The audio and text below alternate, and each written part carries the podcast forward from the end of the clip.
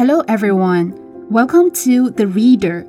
I am Tao Xin from Capital Medical University. What I'm going to read for you today is March Towards the Second Centenary Goal. This is part of the speech by General Secretary Xi Jinping at the second full assembly of the fifth plenary session of the 19th CPC Central Committee on October the 29th, 2020. March towards the second centenary goal, October the 29th, 2020. Through generations of hard work, we're now very close to the first centenary goal of building a moderately prosperous society in all respects, and to eradicating absolute poverty. We will embark on our journey towards the second centenary goal next year. At this critical moment, we should know that we have built up considerable development momentum, and that we have all the foundations, conditions, and abilities to secure another great victory. But at the same time, we need to be alert to the unprecedented complexity of an environment in which various problems overlap and risks and challenges are escalating. We should adopt a historical and holistic approach, have a sound view on future development, and see through the mass of complexities influencing international and domestic affairs.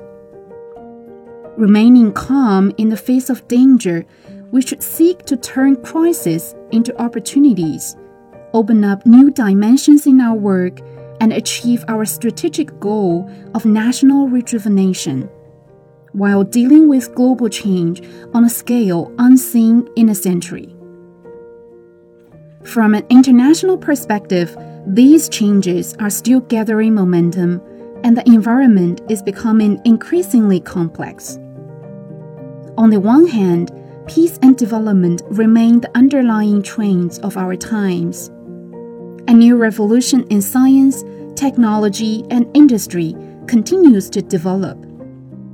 The international balance of power is undergoing profound readjustment and the idea that humanity belongs to one community of shared future has taken deep root in people's hearts. On the other hand, instability and uncertainties are spreading globally. The COVID 19 pandemic will have far reaching consequences. Opposition to globalization is on the rise. Populism and xenophobia are gaining ground. Unilateralism, protectionism, and hegemony are posing a threat to world peace and development. And profound and complex changes are reshaping the international, economic, political, cultural, security, and scientific and technological landscape. We should correctly understand the key factors that will determine the course of these unprecedented changes and look to seize the strategic initiative. Domestically, we enjoy many strengths and favorable conditions for further development, while facing a number of difficulties and challenges. It is essential to take a comprehensive, dialectical, and long term perspective and open up new areas for development. First, we should have an in depth understanding of how the principal challenge facing Chinese society is evolving and devise a more systematic solution to imbalanced and insufficient development.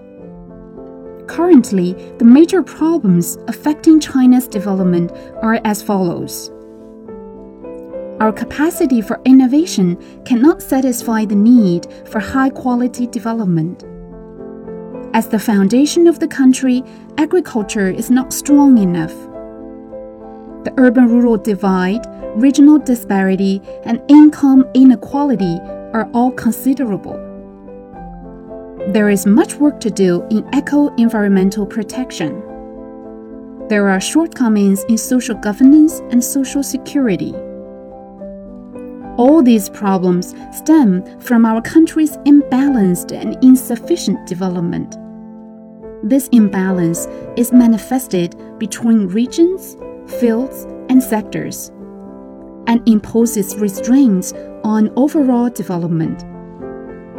Insufficient development makes China's all around socialist modernization a time consuming and difficult endeavor.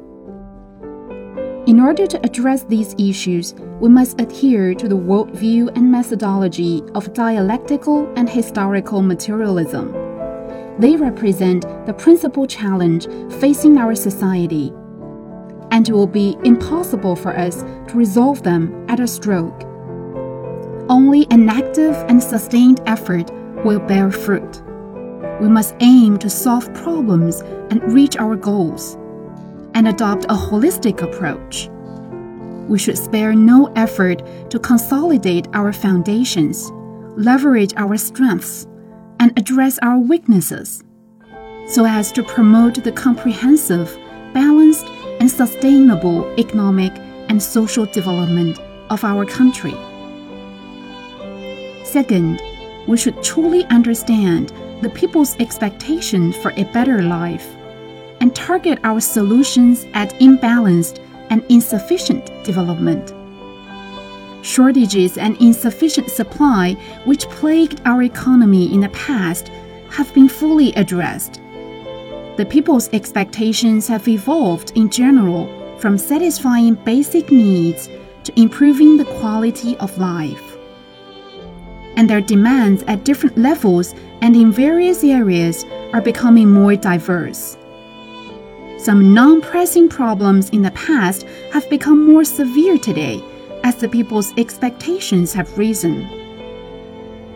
We should be more aware of these problems, and our ability to solve them has to increase accordingly. We should ensure and improve the people's well being through development address the most pressing and immediate issues that concern them the most. Better meet their desire for a better life, promote well rounded personal development and comprehensive social progress, and achieve more substantial progress in promoting prosperity for all. Third, we should be well aware of the fundamentals of our long term economic growth and be more confident in addressing imbalanced and insufficient development. At present, the economy is facing unprecedented difficulties under the combined impact of periodical and structural factors. Short term and long term problems and the COVID 19 epidemic and external pressure. However, the epidemic will not last forever, and the virus can be contained. External pressure compels us to strengthen our capacity for independent innovation. And economic fundamentals sustaining our country's sound development remain unchanged. Foreign party leadership and the strength of our socialist system in concentrating resources on major projects guarantee our country's steady and sustainable economic growth and social stability. For a long time, the solid material foundations we have laid, a wealth of talent, a complete industrial system, strengths in science and technology, and the world's largest market with the greatest potential have underpinned our economic growth and our defenses against external risks. With a comprehensive analysis of the domestic and international situation, we're still in an important period of strategic opportunity, which will continue. But the challenges and opportunities keep changing. When we first spoke of a period of strategic opportunity, we referred to the first two decades of this century. Now, after 20 years, how shall we address new challenges and opportunities? This is a major issue we need to consider. In the past, it was easier to seize the opportunities as we sailed with the current. It has become harder now as we are moving forward against the wind. It was not difficult to identify risks and challenges in a relatively stable environment. Now we're facing a volatile and complex global situation. geopolitical challenges like high waves, submerged reefs, and numerous undercurrents require us to better adapt to changes. In the past, our lower level development could be seen as more complementary to other countries. Now, at a much higher level, we have become more competitive with others. Therefore, our judgment is that there currently exist both crises and opportunities. Opportunities are nurtured in crisis, and crises can turn into opportunities. The opportunities are more strategic and promising. The challenges are more complex and bear on our overall situation. The challenges are unprecedented, but they can turn into extraordinary opportunities if we respond with ingenuity. The COVID 19 epidemic is such an example. We still remember the urgency and the intense pressure when it broke out earlier this year. More than six months have passed. Far from being beaten down by the virus, with our exemplary anti epidemic effort, we will be the only major economy to restore growth this year. Our country's comprehensive strength and international influence have risen significantly despite the epidemic. We should reflect on the reasons for this and learn from the whole experience.